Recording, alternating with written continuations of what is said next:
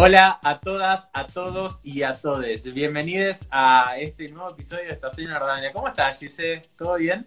Muy bien. Con frío. ¿Qué pasó hoy? Estás con abufanado. Vos estás con el con el hurón de Hufflepuff y yo con el lobo de los Stark. Así que se nos vino el frío encima. Bueno, yo les voy a estar hablando de dos series. Eh, las dos son de Netflix. Las dos tienen 10 capítulos, las dos son de media hora y las dos son comedias. Y no son las únicas eh, similitudes que tienen. Y tienen a su vez un montón, montón de diferencias. Pero las voy a hablar prácticamente juntas y medio ir mezclándolas. Porque yo las vi más o menos así y la verdad que encontré un montón de similitudes y puntos en común que se van uniendo. Y, me encantó haberlas visto prácticamente una después de la otra, porque me hizo compararlas y ver este jueguito de cosas que tienen en común y, no. Eh, arranqué primero viendo Never Have I Ever, que la encuentran en Netflix como Yo Nunca. Y es una serie que en su momento habíamos compartido el tráiler y la verdad que no, hubo un par de comentarios así como diciendo otra serie de Netflix que tiene adolescentes y uno de cada, de cada género, uno de cada raza, uno, sea, como uno de cada etnia. Y, sí, a simple vista es eso, pero esta serie sabe de dónde viene y hacia dónde va y con qué cosas se está jugando. Entonces, a partir de ahí, la serie se logra transformar y logra burlarse de ella misma y eso me encantó. Eh, ¿De qué va esta serie que se llama Yo Nunca? Bueno, principalmente es una chica que es eh, de familia hindú, está viviendo en Estados Unidos, ella totalmente con, su cultura yankee, no, no le va mucho todo lo que es la cultura india y tiene unos 15 años y está como queriendo empezar a tener relaciones sexuales a partir de ahí empieza a hablar con su psicóloga. El papel de la psicóloga es increíble porque es muy gracioso. Y, con sus amigas también como intentando conseguir novios y demás. Está enamoradísima de un chico que hace natación en el colegio, que tiene el mejor cuerpo del mundo y qué sé yo. Y a partir de ahí es cuando arranca la serie y eso es lo que vimos al menos en el tráiler. Después hay un trasfondo que en el tráiler no lo mostraban, pero sinceramente no es spoiler porque te lo develan en los primeros dos minutos, y es que a esta chica se le murió el papá hace un par de meses. Entonces a partir de ahí ella genera como una especie de estrés postraumático que se va a ir mezclando con todo lo que es el humor de la serie. O sea, es una serie humorística, pero a su vez tiene como esos toques de, drama y, y, deja ver otro, otro trasfondo que la verdad que está excelente y abre un montón el abanico al resto de los personajes, porque todos interactúan con ella y todos tienen en algún momento alguna historia que se puede llegar a asemejar o que toca la historia de ella de alguna manera. Tanto la madre como la prima, las amigas, los amigos y demás están excelentes cada uno en su papel, las actuaciones están buenísimas, más allá de que es, puntualmente estos tipos de actores no logran ser eh, esos de 25 o 30 años que simulan ser de 15. Acá más o menos son un poquito más chicos, pero saben que alguno, alguno que otro es grande y, logran cagarse de risa de eso. En un momento, por ahí, no sé, están, quieren ver eh, Riverdale y, la, prima le dice, che, pero estos pibes parecen de todos de 30 años en lugar de 16. Sí, bueno, pasa todo el tiempo acá, le dicen, como, como que logran reírse de eso y es ahí la vuelta de rosca que tiene. Cada capítulo eh, tiene como la continuación de la frase. Por ejemplo, yo nunca me emborraché con los chicos populares. Eh, yo nunca discutí con mis padres y así. La otra serie es una serie argentina, se llama Casi Feliz, es una serie de Sebastián Wanreich y mm, también tiene, también está apuntada como toda la parte del humor y también tiene como un trasfondo de, no sé si drama, pero mucho más serio. Y, es, bueno, puntualmente eh, Sebastián es un hombre de unos 45 años, está justamente en la mitad de su vida, eh, trabaja en radio, es prácticamente famoso, qué sé yo, está separado de su mujer, tiene eh, dos hijos y... Perdón, tiene dos hijas porque incluso los nenes lo corrigen todo el tiempo y hablan en inclusivo y eso me encantó. Y a su vez, entre medio de todo esto, el chabón quiere volver con su mujer y bueno, todo el tiempo va como tanteando con diferentes mujeres y demás. Y la verdad que logra ser como muy divertida desde otro lado. Ambas dos series lograron que me ría con ruido, como hace rato no, no me pasaba. Y a las dos las vi rapidísimo, ya te digo, 10 capítulos de media hora son más o menos 5 horas de serie en cada una. Eh, de hecho, casi feliz la vi ayer de un tirón. Arranqué a las, no sé, 7 y media, 8 y la terminé de ver. La peli, la de Warbright. Pensé que era peli. No, no, no, es, es una serie. Eh, hay una cosa muy buena de, de, la serie, es la intro, tiene música de Miranda, que amo a Miranda, y a su vez está hecha como, creo que son, creo que no es 16, sino 8 bits, que son como los, muñequitos estos, y es muy dinámica y la verdad que es otra de esas intros que tenés que dejar todo el tiempo porque está muy buena. A su vez, Casi Feliz tiene un montón de participaciones de un montón de comediantes, entre ellos Male Ginsburg, Pablo Picotto y demás. Eh, y si bien hay un hilo conductor, cada capítulo está dedicado como a un tema en particular o a un personaje en, particular. Por ejemplo, Natalie Pérez, que hace la mujer de él, tiene un capítulo propio para ella, está muy bueno también. Eh, ver cómo lo van desarrollando. Si bien la serie es argentina, no está totalmente arraigada a lo que es el, el, tiempo. ¿Por qué? Porque, por ejemplo, cuando tienen que hablar de valores de dinero, no hablan de, ni de pesos ni de cuánto sale o cuesta tal cosa siempre dicen, ah, me falta que el 50%, ah, bueno, eh, por las dudas lleva dólares. O sea, no, no hablan ni de pesos ni de cosas que son muy puntuales de la época nuestra para no poder, yo supongo que lo hicieron como para no marear si alguien lo ve en el futuro y diga, ah, bueno, mira esto, que, o sea, solo en un momento hay un billete de 200 pesos, pero después es como, no, no tenés idea. Y algo que me pareció muy curioso eh, es que los personajes principales, incluso él, no, no dicen su apellido. Él es simplemente Sebastián. Eh, nada, me pareció como una cosa muy, muy loca. A tener en cuenta de esta serie es que justamente es casi feliz y hace referencia a que no hay nada completo. Siempre a él le falta algo para completar en su vida eh, y eso se ve reflejado en cada uno de los capítulos. Y bueno, y con respecto a ambas dos series también eh, encontré que tenían cosas que eran como muy predecibles, pero eh, no por eso dejaban de sorprenderte la forma en que te los mostraban. Y, lograron que importe más el cómo y no el qué. Entonces, eh, en ese sentido me gustó más disfrutar el camino a pesar de que uno ya más o menos intuía en qué iba a terminar. Por ejemplo, algo que se, eh, que se resuelve en el final de Yo Nunca, yo me di cuenta en el primer capítulo. Y sí, o sea, era como sumamente predecible, pero no, no por eso dejó de molestarme el camino hacia eso pregunta, con todo el tema que me decís que es una familia india, ¿tiene como toda la parte cultural india del, del matrimonio arreglado, de los padres y todo eso que pasa? Sí, sí, sí, hay mucho de eso porque es la cultura que a ella le quieren imponer prácticamente.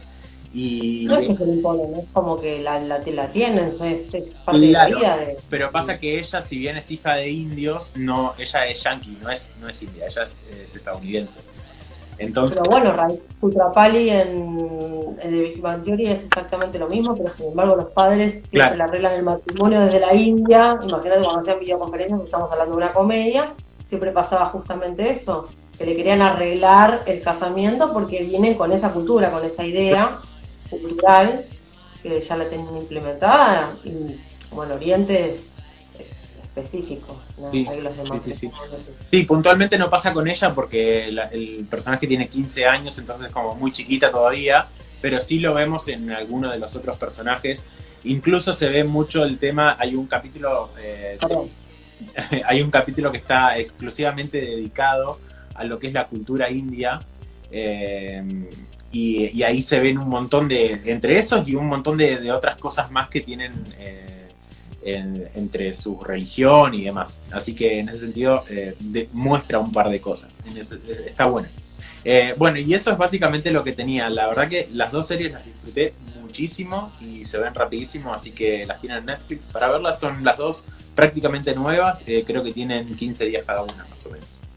Giselita, ¿qué has visto bueno, yo voy a hablar de la serie Billions. es la primera serie de televisión que senta un precedente a hablar de una serie financiera, más allá de que ahora te voy a entrar un poquito en temas que la puede haber otro tipo de personas, pero tiene un lenguaje como muy técnico y muy específico por momentos.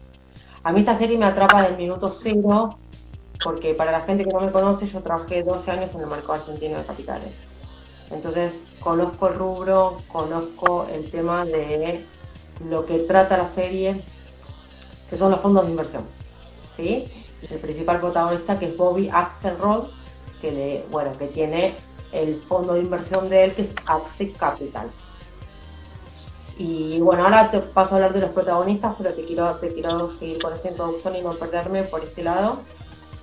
¿Qué pasa? En el 2008 hubo una crisis financiera, una burbuja financiera muy grande en Norteamérica con el tema de las hipotecas y repercutió en muchos lugares del mundo. Acá casi, o sea, todos los efectos de todo lo que pasa en cualquier lugar del mundo, o sea, el efecto tequila, nosotros tenemos la resaca y ese tipo de cosas. Eh, más allá de que nuestro mercado es así pequeño, eh, todo lo que pasa a nivel mundial repercute en los mercados mm, de países subdesarrollados como el nuestro. Claro.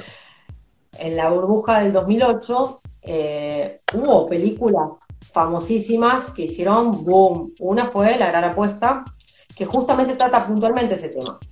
Después está Lobo Wall Street, gran película con historia real de Jonathan Baylor. Pero bueno, hubo tres películas, la otra creo que es Margin Call. Y ahora hay, bueno, y ahora hay documentales y todo, pero es la primera vez que la, la televisión siente un precedente de hablar de una película de finanzas con todo el entretejido que tiene esto. Bueno, nos metemos de lleno a hablar de los protagonistas. Los protagonistas principales es este chico eh, billonario, porque ni siquiera es multimillonario, es billonario, tiene billones, no tiene millones, y el fiscal general, que el fiscal de distrito, porque esto transcurre toda la ciudad de Nueva York. Si hay algo que me fascina de esta serie es que no tiene prácticamente eh, escenas extras, está 100% ambientada en Nueva York y en todos los sectores de Nueva York ves absolutamente todos los monumentos. Bueno, ¿qué pasa? Nueva York tiene varios distritos, el distrito norte, el distrito sur, bueno, en fin. Y después tenés el fiscal general. Él es fiscal de distrito en la primera temporada y está atrás de todos los que delinquen y atrás de todos los que tienen sus riquezas por estafas financieras. No sé si has conocido, lo habrás sentido nombrar el caso Madoff o gente que ha fundido determinadas compañías en, en Estados Unidos es, un delito penal especular en el mercado financiero. Acá en Argentina pasó hace unos años con los fondos de AFJP, que, que, prácticamente los bonos argentinos, que cambiaban el precio del mercado. Bueno, esto pasa, esto en realidad no podría pasar, y en Estados Unidos está penado hasta penalmente, eh, o sea, vas a la cárcel. Y bueno, para los fiscales en Nueva York, que es el centro monopólico del lugar, es como que es recontra atractivo. Y está este personaje pintoresco que es eh, Paul Giamatti. Y tiene una particularidad, además de ser fiscal, tiene una cierta perversión media complicada. ¿Qué, ¿Qué tipo de perversión? Le gusta el sexo sadomasoquista. Ah, tranquilo. Y le plantean desde el minuto número uno con la mujer. La mujer es justamente la psicóloga de la empresa de Axel. Y él es el fiscal que está atrás de la compañía de Axel. O sea, se plantea así como tipo un drama. Pero la serie va por un montón de lugares. Eh, en el mundo de las finanzas, o sea, no es todo lo que parece. O sea, lo que más veces es el engaño, la traición, inteligente, porque el fiscal es súper inteligente, porque tiene que estar adelantado un tipo así, pero Axel es vivísimo. Él hasta su fortuna en base al accidente de las Torres Gemelas del 2001. La mujer se le muere el hermano y entonces empiezan a donar plata para el tema de los bomberos. Bueno, pero todo eso está a la orden del día. Y los personajes no son lineales, es como que todos, todos son una cagada. O sea, todos tienen algo malo. Sí, realmente, porque no es que ninguno zafa, o sea, todos terminan transando por la guita. Hay uno solo que es uno de los abogados, porque obviamente que Axel tiene todo su equipo de trader que llevan a cabo a su compañía. Para que te des una idea, este tipo es el Al Capone de Wall Street. Claro. Y todo el mundo lo sabe, que tu fortuna está hecha de especulación y que compra, que tiene cosas compradas, que especula con los bancos, que especula con esto, que especula con otro. Pero es muy difícil de probarlo. Hasta que entra este tipo en el juego y ya sabe, y lo quiere enganchar. Y muchos, en muchos momentos los termina enganchando, termina transando, y bueno, y una cagada, y va, tapando una cagada atrás de la otra. La mujer está metida en el medio, porque la mujer tiene, obviamente, que tiene que contener eh, todo ese esa cantidad de gente que tiene un ego pero súper elevado. Eh, es un mercado muy machista, sigue siendo muy machista, muy pocas mujeres, pero ella tiene que cumplir un rol de, no de dominatriz como hace con el marido, porque nadie sabe, la relación la tiene puertas adentro con el marido, sino que tiene que cumplir una, una, una postura de, contenerlos emocionalmente, porque, porque a veces pierden muchísima plata. No es que pierden dos pesos, ¿entendés? Pierden millones. Bueno, eh, nada, y, cada temporada entran personajes nuevos. Después entró el personaje de esta chica que trabajó muy conocida en Orange de New Black, que es un personaje excelente de Taylor, que es como el, la, él la toma como, como le empieza a, enseñar todo. La, la es súper inteligente, pero tiene una inteligencia elevadísima y él ve todo el potencial que tiene y la empieza a desarrollar. Bueno, la, la chica termina abriendo su propia compañía, eso se desarrolla en las últimas temporadas. Pero aparece el personaje de John Malkovich haciendo de ruso, re mafioso, eh, recontra complicado. Cada vez, se, cada vez se embarra más la cancha y cada vez hay más complicaciones. Eh, ahora ellos en este momento están actuando juntos cuando se mataron. No estoy hablando de lo que pasó hasta la cuarta, y tampoco estoy hablando de todo. Pasaron un montón de cosas más que la gente que no la vio. O sea, acá no te puedes perder un capítulo. Es una serie que vos no puedes dejar de ver un capítulo. Son 12 capítulos, en algunos creo que hay 13 por temporada. Eh, la serie no es de Netflix, es de Showtime. Y van subiendo un capítulo por semana los días lunes. En Showtime, en Netflix lo tenemos los martes. Yo por lo general creo que la veo el martes, la serie cuando suena el capítulo. O sea, la suben exactamente al unísono, o sea, con un día de diferencia. Bueno, te puedo hablar de las curiosidades que, tuvieron para, para, para, para, representar a los billonarios, ¿entendés? Porque no nada más que la parte lujosa, sino que tuvieron que contratar gente que realmente sea billonaria para decirle, bueno, cómo los, uniformes que les ponían a las mucamas, cómo vestían a determinada gente, qué cuadros tenían en sus casas, qué tipo de arte tenían dentro de, sus casas, por qué lugares se movían, porque vos ves que sé yo, no sé, van a ver un auto, pero no es un auto, viste, tipo, ni siquiera un Mercedes, viste, es un Jaguar. Eh, bueno, dame dos, ¿entendés? Llevan a los hijos al colegio en helicóptero, o sea... Una locura. Tienen un avión privado, tienen, no tiene un avión privado, tienen tres, o sea, no, es como muy zarpado el nivel que uno para ella, otro para él, otro para el amigo, eh, o sea, te ganas un bono y el bono no es de 10 mil pesos. ¿Cómo te puedes llegar a dar? el bono de un Ferrari hasta, no sé, hasta un palo o tres palos o una proporción.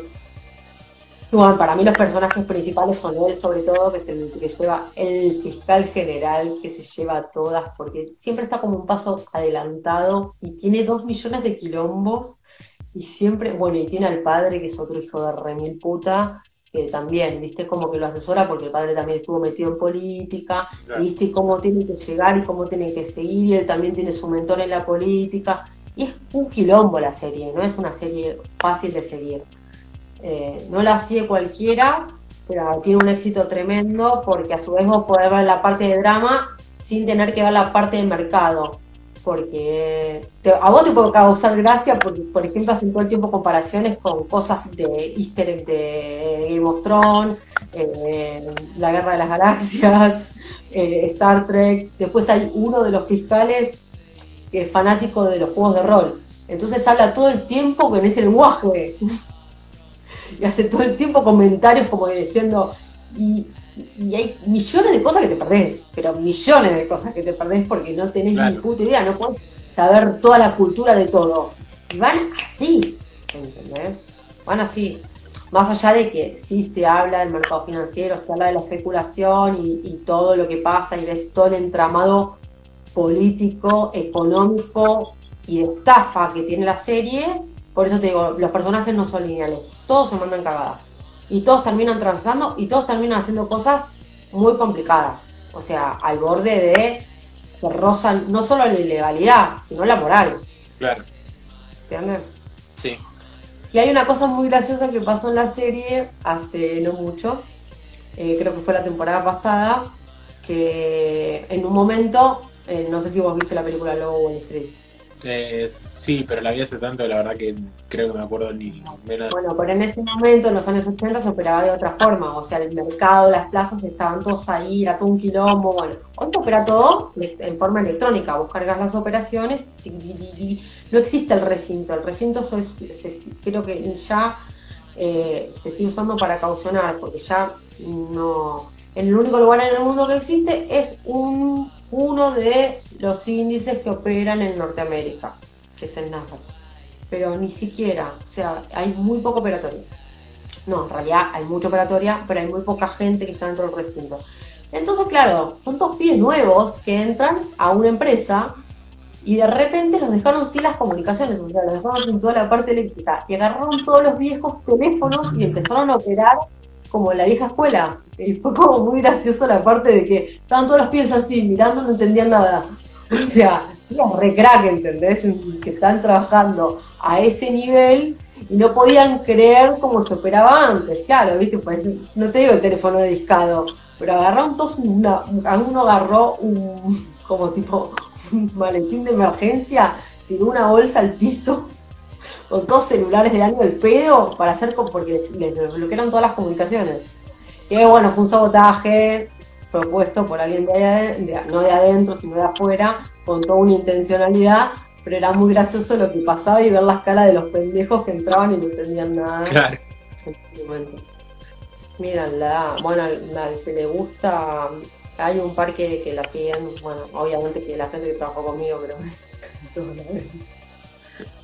Porque, porque vos te encargaste de recomendárselo uno por uno. No, ya la veían desde antes. Ah. Trabajamos juntos 12 años, ellos siguen trabajando. Ah, ok, ok. okay. No, los que trabajaron conmigo en el mercado, te digo. ¿eh? Ah, ok, okay, Los que trabajaron conmigo en el mercado, es, creo que es la serie cabecera de todos. Sí.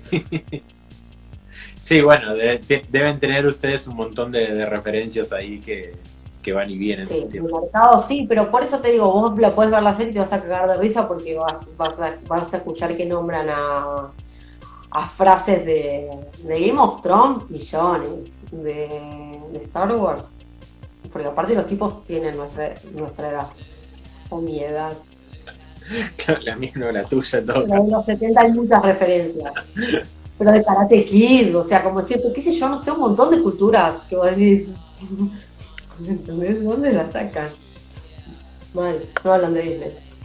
Ah, y además eh, participaron o hicieron cameos tipo, viste que Mark Cuban, que es eh, también, y jugadores de la NFL, eh, NBA. Por ejemplo, una vez fueron a un concierto de Metallica, pero no es que cayeron en el concierto de Metallica, ¿entendés? Fueron a verlos como tocaban y les hicieron un show aparte los de Metallica, los de Metallica posta, ¿eh? Pues andás a ver cuánto le habrá salido eh, tener a Metallica en una serie de televisión. Igualmente tocaron un segundo, hicieron como que ellos se iban a un recital, se tomaron un vuelo, bla, bla, bla, y se lo llevaron. Y le, che, Axel, le decía el cantante de Metallica, ¿te parece bien que arranque con este tema? Una cosa así, pero un disparate, boludo. Una locura. O sea, a ese nivel le decís, wow, qué burbuja. O sea, porque aparte ni siquiera para los yankees, o sea, es como. No sé, es un nivel que no te lo imaginás. Bueno, Giselita, ¿vos tenés algo más que nos quieras contar o vamos cerrando este episodio? Sí, eh, voy a hablar de algún par de cositas más. Justo esta semana Netflix vi que subió eh, la tercera temporada de Sorjonen que yo había, había hablado, y son series que no están publicitadas. Así que el que es seguidor de Sorjonen, que es una muy buena serie finlandesa, eh, la tienen para ver. Después está la cuarta de Aulander, los tres de Saulander, eh, Billions y Sorjonen. Ok, perfecto. Bueno, entonces vamos cerrando este episodio de Estación Nordolandia. Eh, vamos a estar intentando hacer como una especie de formato nuevo, entre comillas, donde vamos a subir a YouTube el video como más cortito, así lo pueden ver más rápido. Y en el caso que quieran una versión extendida, lo van a encontrar en Spotify, donde se ponen los auriculares y se ponen a limpiar la casa, hacer ejercicio o van a hacer las compras, sea. Bueno, el episodio entonces lo pueden ver en YouTube y los pueden escuchar en versión un poquito más extendida en Spotify. En ambos lugares nos encuentran como Estación Nerdolandia. En Instagram también Estación Nerdolandia, Giselle Mazán y Seba Deus. Y en Twitter e-nerdolandia y Giselle Mazán. Chicas, nos estamos viendo la próxima. Chau, chau.